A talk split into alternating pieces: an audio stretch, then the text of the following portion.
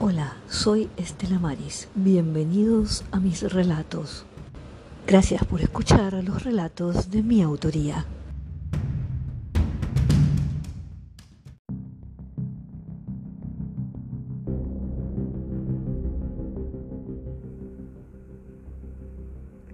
Somos importante y somos nada, convertidos en la vegetación que arruinó el oxígeno contaminado vivimos para siempre o hasta que dejemos de servir en nuestros antiguos poblados.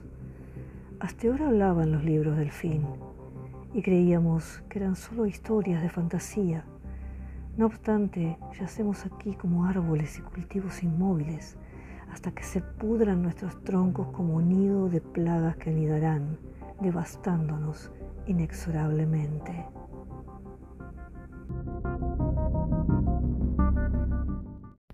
Nos escuchamos en el próximo episodio. Puedes dejar tus comentarios.